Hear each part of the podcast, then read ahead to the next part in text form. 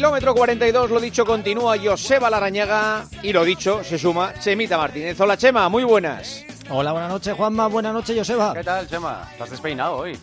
Un poquito, es que Ostras, a estas sí, horas alborotado, sí, sí. al final el día se hace largo y, Claro. y, bueno, un poquito, pero tengo aquí pelo, todavía el pelazo aguanta, ¿eh? Joder, Joseba, no, no, es un sí, pelazo sí, que- sí, que sí, vamos, sí, qué sí. maravilla. Tantos años sin pelo y ahora de repente, ¿eh? Dice Joseba, Fíjate. dice Joseba, a 15 días para los mundiales de raqueta en nieve en los picos de Europa, hay menos nieve que en el Rally Dakar. Vaya bacalá, vaya bacalá nos están vendiendo. Al final irán a Llanes a hacer un curso de surf. Así no. Claro, claro. Es que es lamentable, con 25 grados que tenemos. ¿Qué, qué- qué mundial de raquetas de nieve en O 15 sea, en días? picos de Europa no hay nada de nada, ¿no? O sea, No, no, mismo no hay nada en espera. ninguna parte. Donde no os preocupéis. Pirineos habrá algo. pero algo, pero muy arriba y... Sierra Nevada no hay... Sierra Nevada arriba, arriba también habrá Ya, algo de sí. nieve, pero vamos, para lo que debería de haber, nada. Yo siempre pienso en la gente que haya invertido por lo que sea algo para esta temporada de esquí, eh, qué sé yo, un restaurante, una casa Sí, sí. alquilada, uf, la, la ruina que es, ¿eh? Sí, sí, Depender del tiempo, madre mía. Ahora se, se va- van a seguir alimentando, eso, eh, porque además lo peor es que ellos se retroalimentan, ¿a que sí, Chema? Hombre, claro, es, eh, las predicciones meteorológicas para este jueves dan nieve y vamos a tener nieve hasta el día de la carrera, con lo cual nos esperan 10 días de nieve y se supone que el campeonato está garantizado. Así que espero que se pueda realizar y con todos los esfuerzos que hacen, como dice Juan, al final desde instituciones, organización de la carrera, todo el mundo preparado para hacer un campeonato del mundo y al final es un campeonato del mundo. Todo el mundo que tiene, que viene, no, creo que son no sé cuántos países, ya os lo contaré, la, la cantidad de países que vienen a, a competir. Imagínate que está eso como, como dice Joseba, como el Rally Dakar es una, una auténtica faena, ¿no? Para todos. Pero bueno, va a nevar a partir del jueves, con lo cual la- el campeonato del mundo de raqueta de nieves está prácticamente asegurado. Muy bien, estupendo. Sin bacalás, sin bacalás. vale, no, no, ya veremos, ya Vamos con las veremos. noticias. Bueno, vamos con el Campeonato de España de, de atletismo short track, que se llama ahora. Antes era se decía pista cubierta, ahora hay que decir short track, que se ha disputado en Orense y bueno, que no nos ha dejado grandes sorpresas, ¿no? Eh, Chema han ganado los que y las que tenían que ganar, ¿no?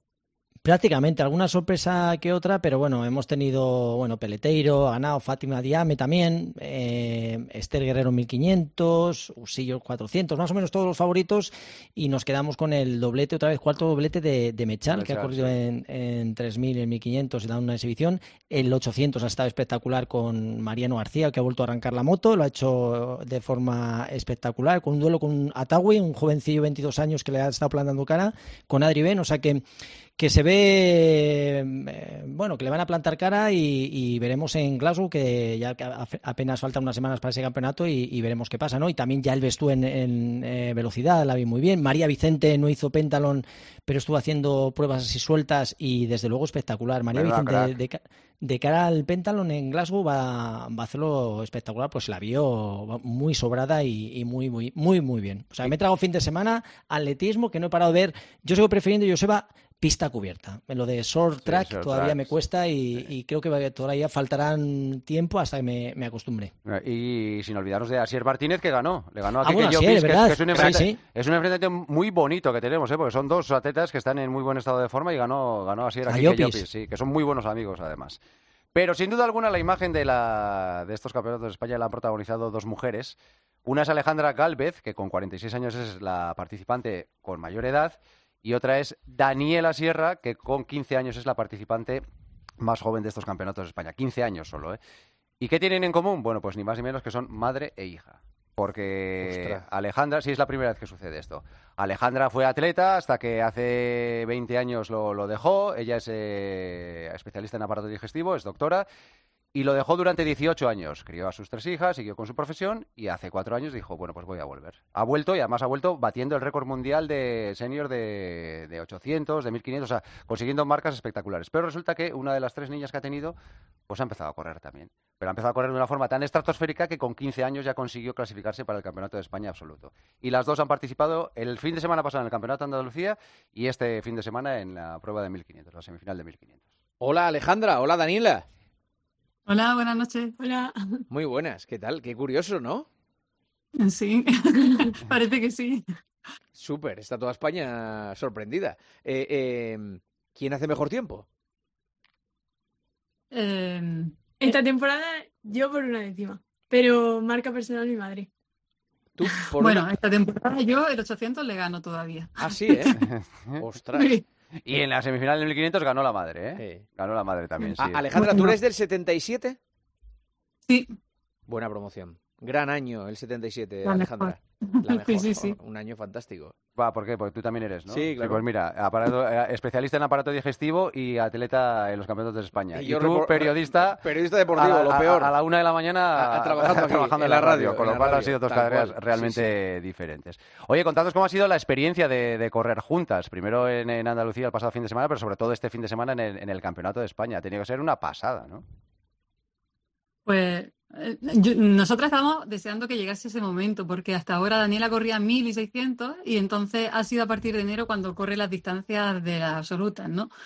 Y claro, eh, era un poco incógnita cómo lo podía hacer y la primera prueba que coincidimos fue un control de marcas que hicimos en las 2500 en la que, bueno, hice yo 4.40 y ella me pasó a falta de 30 metros, casi encima de los cuadros, como dicen, y no pude hacer nada por evitarlo. Eso no se le hace a una madre, tío. no me fastidies.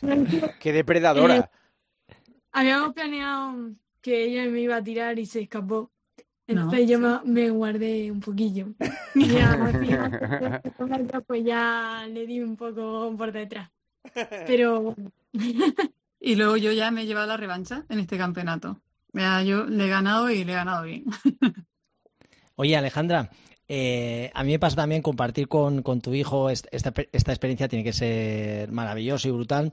No sé si yo más por la parte de los padres, porque yo no sé si a Daniela el tener a su madre también cerca, pues, eh, pues eh, también supone que tiene que competir contra ti y esa parte de los hijos, pues eso, ahora empezando ella a despuntar y sobre todo, me imagino que tú estarás babeando como, como estoy yo y me pongo en tu pellejo, pero realmente cómo lo vives tú, Daniela, desde dentro, estar en un gran campeonato con tu madre que todavía tienes ahí al lado, pero me imagino la tienes que machacar porque esto es cuestión de tiempo que, la sobrepases y empieces a tener miras mucho más altas, ¿no? Y además con 15 años estar tan joven en un campeonato me parece una auténtica mar- maravilla, pero ¿cómo la has vivido tú esa experiencia sabiendo que tienes ahí a tu madre un poco todavía que, que dentro de nada tienes que volar tú sola?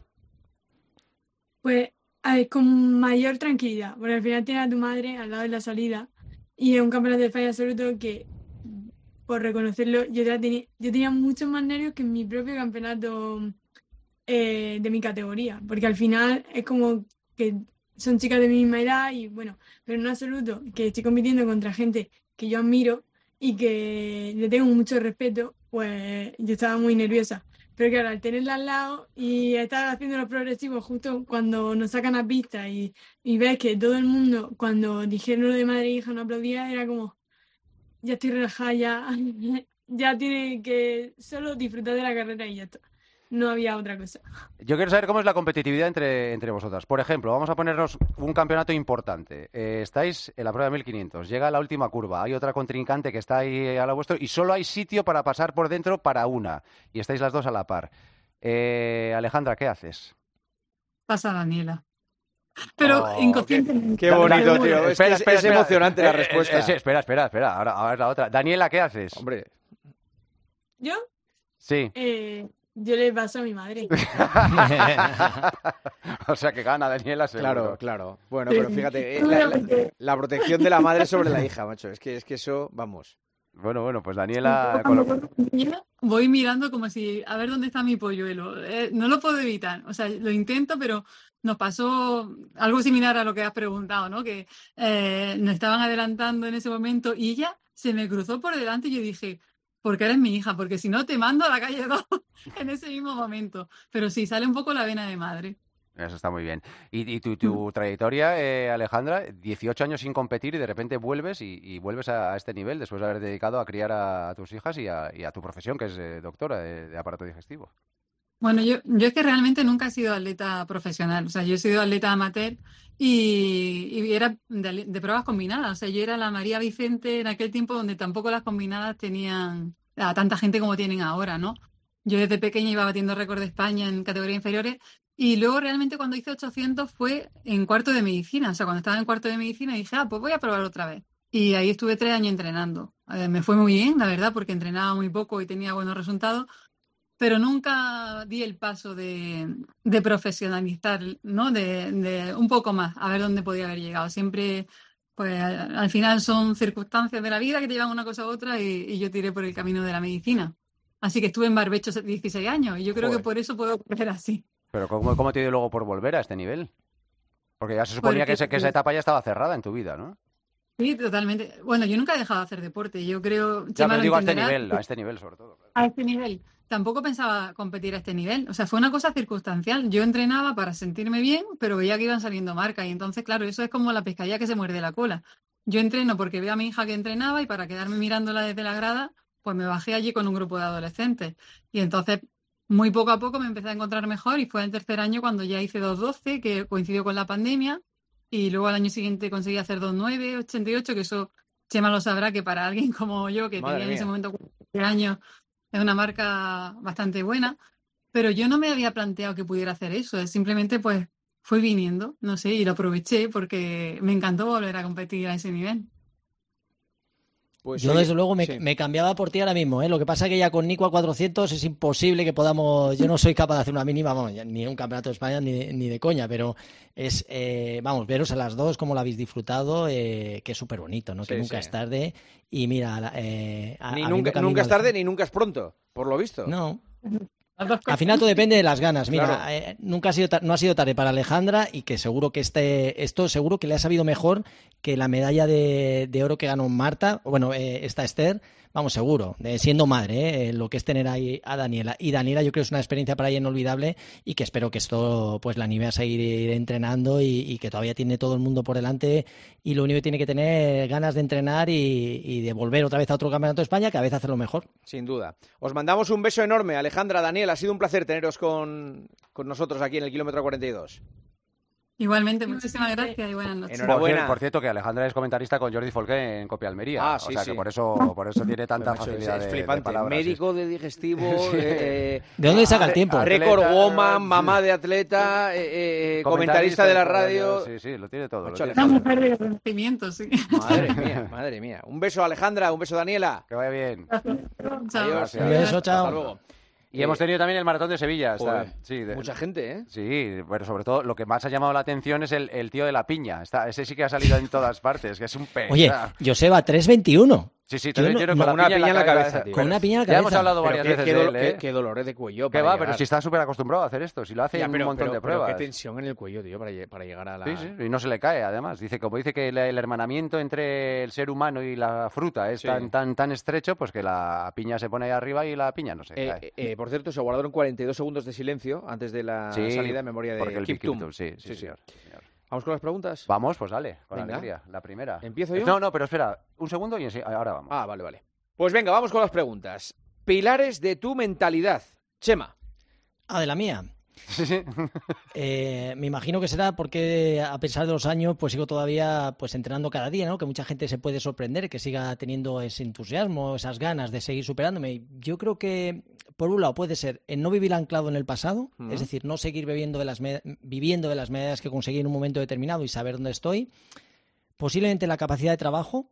Soy un currante y, sé que tengo que currar cada día si quiero conseguir retos. Y otra cosa a lo mejor sería la actitud, que creo que ante la vida hay que tener una buena actitud para, para todo, para cualquier cosa. Así que trabajo, porque al final si no trabajas y no se esfuerzas no vas a conseguir nada. No vivir el pasado y una cosa que tú dices siempre todas las noches, ¿no? Que vamos a tener una gran noche de radio, Sí. pues así hay que mirar la vida, ¿no? Con, sabiendo que lo que vas a hacer es lo mejor que vas a hacer cada día y creo que esa actitud es lo que te ayuda a no vivir del pasado, sino construir un futuro a través del presente. Eh, ritmo de serie es de un kilómetro para preparar una carrera de 21 con respecto al ritmo de carrera. ¿Y cuántas hay que hacer?